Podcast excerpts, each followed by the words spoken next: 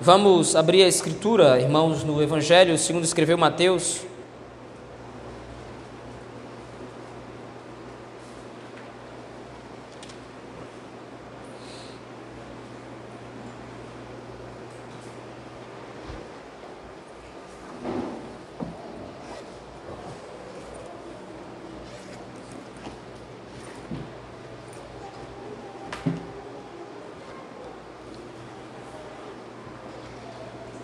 Evangelho segundo escreveu Mateus, capítulo de número 20.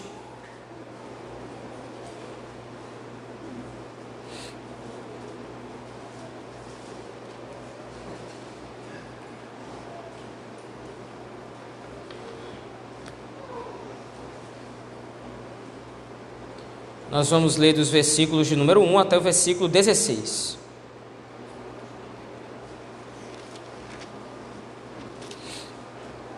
Evangelho de Mateus, capítulo de número 1. Capítulo de número 20, perdão, do versículo de número 1 ao versículo de número 16. Se nos diz o texto do Evangelho. Porque o reino dos céus é semelhante a um dono de casa que saiu de madrugada para assalariar trabalhadores para a sua vinha. E tendo ajustado com os trabalhadores a um denário por dia, mandou-os para a vinha. Saindo pela terceira hora, viu na praça outros que estavam desocupados. E disse-lhes: Ide vós também para a vinha, e vos darei o que for justo. E eles foram. Tendo saído outra vez, perto da hora sexta e da nona, procedeu da mesma forma. Saindo por volta da hora undécima, encontrou outros que estavam desocupados e perguntou-lhes: por que estivestes aqui desocupados o dia todo? Responderam-lhe: Porque ninguém nos contratou. Então lhes disse ele: Ide também vós para a vinha. Ao cair da tarde, disse o senhor da vinha ao seu administrador: Chama os trabalhadores e paga-lhes o salário, começando pelos últimos, indo até os primeiros. Vindos da hora undécima, recebeu cada um deles um denário.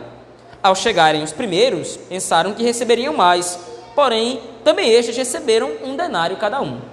Mas, tendo-o recebido, murmuravam contra o dono da casa, dizendo: Estes últimos trabalharam apenas uma hora, contudo os igualaste a nós, que suportamos a fadiga e o calor do dia.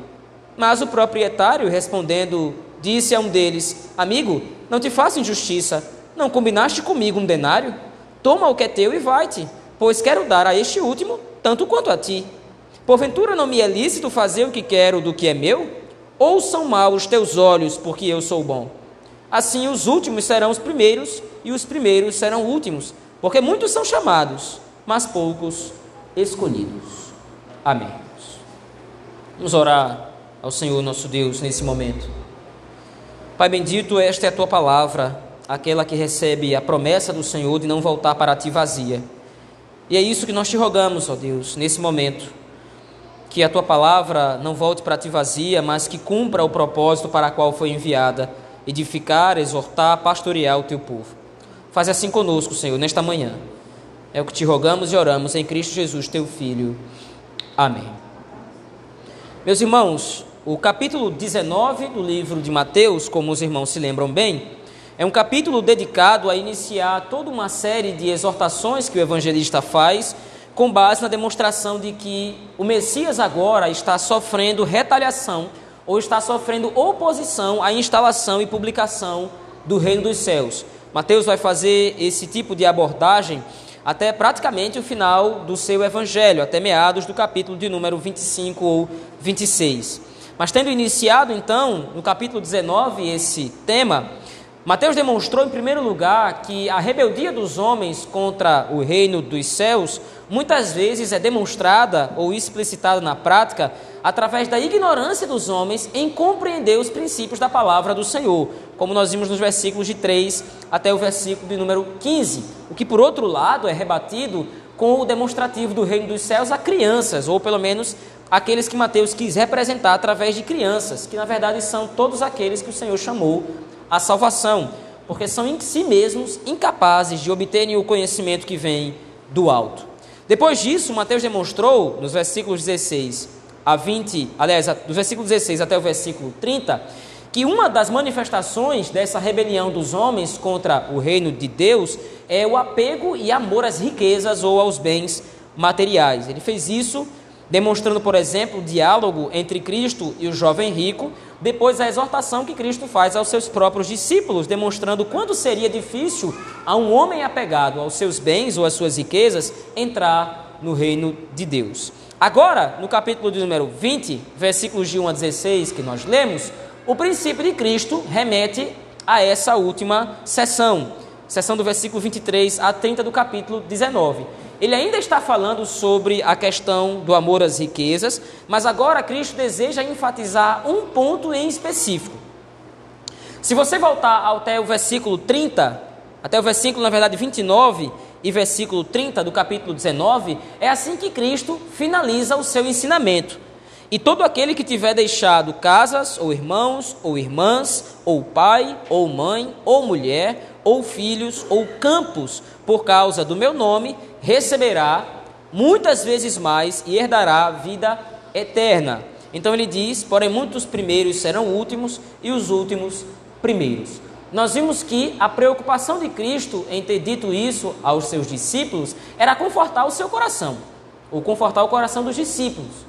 Aqueles homens estavam agora diante de uma exortação dura, que eles não poderiam amar as riquezas, eles não poderiam se entregar demasiadamente aos bens, mas Pedro, representando o colégio apostólico, representando os discípulos, mais uma vez questiona o Senhor: olha, nós deixamos todas essas coisas. De fato, nós não amamos as riquezas, nós não amamos os bens, nós abrimos mão de casas, nós abrimos mão de propriedade, nós abrimos mão de tudo o que nos pertencia anteriormente para te seguir. Que é que vai ser de nós? Então Cristo responde com o texto que acabamos de ler. Ele demonstra que os discípulos de Cristo, e o que nos inclui, herdam a vida eterna e o reino dos céus. Mas, no versículo 30, há um parêntese que Cristo faz nessa exortação. Ele coloca aqui um princípio adversativo. Muitos primeiros serão últimos e os últimos primeiros. Nós vimos que o princípio que Cristo coloca nesse versículo 30 é que aqueles que foram mais esquecidos ou aqueles que mais sofreram nesse mundo, inclusive tendo aberto mão de muitas coisas aqui, receberão muitas vezes mais na eternidade com o Senhor. Porém, Mateus complementa essa ideia com a parábola seguinte. Veja aí, no versículo número 20, no capítulo número 20, versículo 1, Cristo começa essa parábola Exatamente como ele começou as parábolas do capítulo de número 13, quando ele estava demonstrando alguns aspectos sobre o reino dos céus. Ele começa dizendo exatamente isso, porque o reino dos céus é semelhante a. E aí então ele faz a comparação. A narrativa toda demonstra um homem que era dono de uma vinha, como diz aí o versículo 1, e o hábito em Israel era de que os trabalhadores fossem contratados diariamente.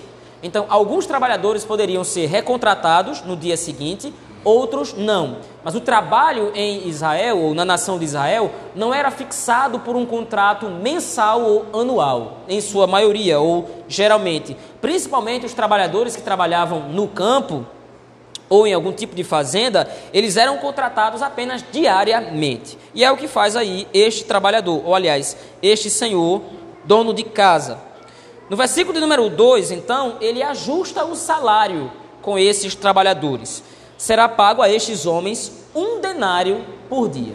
O modo como Cristo arquiteta, ou o modo como Cristo estrutura a parábola, é que nos chama atenção. O autor vai fazer diversas repetições com relação ao horário que esse dono de vinha sai para buscar mais trabalhadores.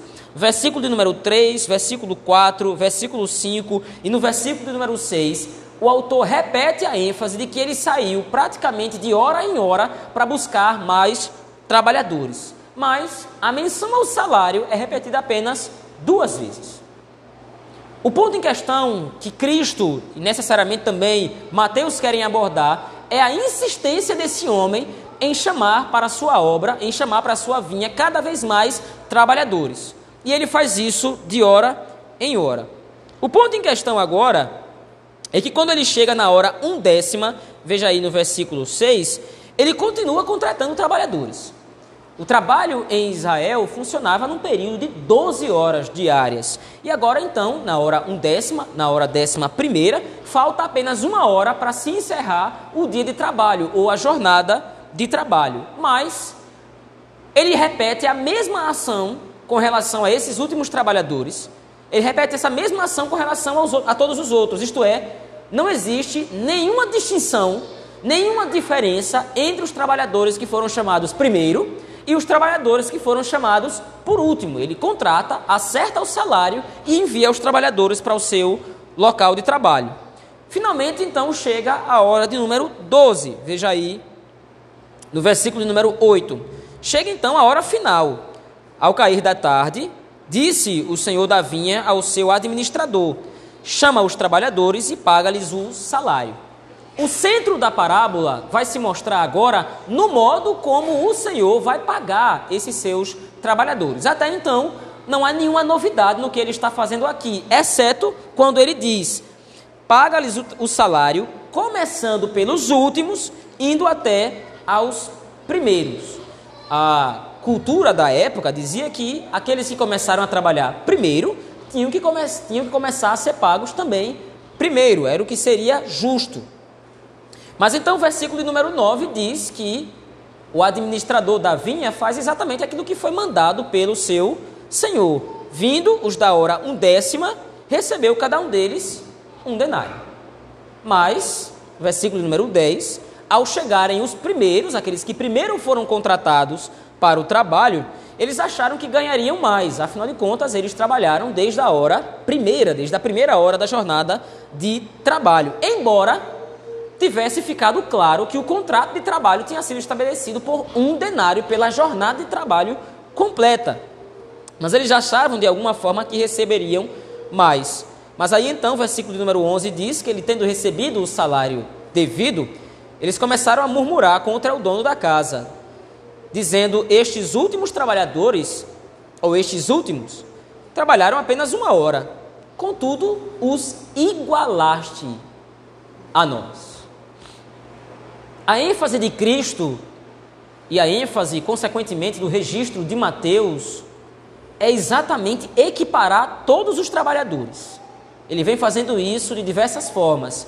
O primeiro elemento de comparação é o salário. O salário que é estabelecido para um grupo é estabelecido para todos os outros. O segundo elemento comparativo é a jornada de trabalho. Embora os últimos tenham trabalhado menos, naturalmente, eles são enviados para trabalhar no mesmo local. Eles são enviados para trabalhar na vinha também. Não há distinção. O terceiro e último elemento, então, é novamente o pagamento do salário que é feito sem qualquer distinção. Não é porque se trabalhou mais que agora vai se, vai se receber mais. O combinado foi um denário. Lembre-se, o contexto para o qual Mateus escreve é que vai fazer com que nós interpretemos a parábola da maneira correta aqui. Mateus está escrevendo agora, lembre-se disso mais uma vez, para cristãos que criam no Senhor Jesus Cristo, obviamente, mas que agora estavam sofrendo duras perseguições. A ênfase principal de Mateus é consolar o coração desses irmãos do primeiro século que estavam sendo perseguidos. Olha, há uma recompensa para vocês. Há uma recompensa reservada para vocês que agora estão sofrendo retaliação nessa vida. Há uma recompensa que aguarda vocês na eternidade. Essa recompensa é a honra que vocês vão receber de estarem ao lado de Cristo no dia final. E essa recompensa, ela vai ser dada a todos de uma mesma maneira. Não haverá distinção entre os trabalhadores. E veja como é que Mateus reforça esse princípio. Veja aí a partir do versículo 13. Agora, o, o senhor da vinha, o dono da vinha, vai responder àqueles trabalhadores que estavam murmurando contra ele: Ora, nós, nós trabalhamos mais, nós deveríamos receber mais, mas o senhor nos igualou a esses outros que trabalharam menos. Mas o proprietário respondendo, disse a um deles: Amigo, não te faço injustiça. Não combinaste comigo um denário? Toma o que é teu e vai-te, pois quero dar a este último tanto quanto a ti. Porventura, não me é lícito fazer o que quero do que é meu, ou são maus teus olhos, porque eu sou bom? A interpretação que muitos comentaristas fazem desse texto é que Cristo está exortando os seus discípulos com relação a algum tipo de competitividade que haveria entre os discípulos no intuito de receberem mais no reino dos céus. Segundo Cristo falou, ou segundo Cristo havia ensinado, no capítulo 19, especificamente nos versículos 29 e 30, os discípulos estavam tendenciosos a entender que aquele que sofresse mais, ou aquele que mais trabalhasse para o reino, receberia mais. O foco dos discípulos agora estava começando a passar da honra que receberiam no reino dos céus para a recompensa que deveriam receber no reino dos céus. Os discípulos agora estavam começando a fazer distinção. Alguém vai receber mais do que o outro, alguém vai ser mais honrado do que o outro. Mas agora Mateus ensina um princípio interessante. No reino dos céus, todos receberão recompensas, mas essa recompensa não é dada mediante mérito. Essa recompensa não é dada por causa da operosidade dos agentes do reino. Essa recompensa é concedida exclusivamente por graça. A última frase que o Senhor da vinha é a frase que centraliza o princípio do texto. Porventura não me é lícito fazer o que quero do que é meu? O que Mateus está ensinando agora à igreja é olhar para o tamanho da graça do Senhor em conceder a mesma recompensa aos últimos que foram chamados ao reino dos céus, tanto quanto os primeiros. Se nós pudéssemos fazer uma analogia dentro da própria Bíblia, o sentido da parábola é que Adão não vai receber mais no reino dos céus porque veio primeiro. Adão não vai receber mais no reino dos céus porque de repente foi o primeiro a ter recebido o evangelho. Abraão não vai receber mais por ter recebido o evangelho de forma primeira. Jacó, Josué e tantos outros, Davi, tantos outros personagens bíblicos não receberão uma recompensa maior porque de repente chegaram primeiro no reino dos céus. A graça do Senhor vai favorecer Adão, Josué, todos esses homens, Abraão, tanto quanto vai favorecer o último eleito que vai abraçar o evangelho. Quando Cristo diz aos discípulos que eles vão se sentar em doze tronos para então ser glorificados e receberem a recompensa, todos os eleitos de Deus se assentarão nesses tronos, por igual. Mais uma vez, o princípio da parábola é que não há maior ou menor no reino dos céus. Não há ou não haverá aquele que de repente será mais honrado, embora muitos textos das Escrituras indiquem que haverá um galardão especial para todo eleito do Senhor. O ponto é que não vai haver competitividade, não vai haver briga para saber quem foi que recebeu mais ou quem recebeu menos. Todos saberão que a recompensa que haverão de receber no dia final foi concedida por graça. Afinal de contas, no reino de Deus, ninguém absolutamente ninguém merece coisa alguma do Senhor. Os trabalhadores que foram chamados representam a igreja. Nós fomos chamados para a jornada de trabalho do Senhor. E já foi mencionada, ou já foi mencionado qual haverá de ser a nossa recompensa: estarmos com Cristo para sempre. Nós não vamos receber menos que Abraão. Nós não vamos receber menos que Adão mas nós também não vamos receber mais do que aqueles que ainda estão para abraçar o Evangelho. Mateus capítulo 20, versículos de 1 ao 16, demonstra para nós um princípio básico, meus irmãos, que nós devemos aplicar à nossa vida. O princípio é muito simples e muito direto. O galardão reservado, ou a recompensa reservada para os crentes, para os cristãos no reino dos céus, será concedida puramente por graça tornando os últimos no reino dos céus tão dignos de recompensa quanto os primeiros, como diz aí, veja no final, no final, no versículo 16, é isso que o Senhor Jesus Cristo repete. O mesmo princípio que foi dito no capítulo 19, versículo 30. Assim, os últimos serão os primeiros e os primeiros serão os últimos. Então, um copista, provavelmente, incluiu uma advertência, porque muitos são chamados, mas poucos escolhidos. Essa advertência que o escriba colocou, registrou aqui para demonstrar a ganância de muitos em estarem mais preocupados com a recompensa. Esses últimos até poderiam ser chamados, mas eles não são escolhidos. Um verdadeiro agente do reino, um verdadeiro eleito do Senhor, não está preocupado com seu galardão no sentido de fazer com que dele seja visto como maior ou menor no reino dos céus. Cabe-nos o pensamento de que nós receberemos a recompensa do Senhor por pura graça. O Senhor não vai recompensá-lo no dia final porque você foi muito piedoso ou menos piedoso. O Senhor não vai recompensar você ou a mim no dia final pelo tanto de coisa que nós fizemos ou deixamos de fazer para o Senhor. A recompensa que nos será dada será dada simplesmente por amor. Nenhum de nós tem qualquer requisito, nenhum de nós atende qualquer critério no reino de Deus. O nosso trabalho é feito para o Senhor por causa do poder do Espírito, mas mesmo assim Cristo nos adverte: olha, quando vocês estiverem diante do Senhor, digam: eu sou um servo inútil porque fiz apenas o que me foi mandado fazer. Cristo arranca dos discípulos, como Mateus arranca da igreja, qualquer tipo de tentativa, qualquer tipo de, tentativa de obter mérito diante do Senhor.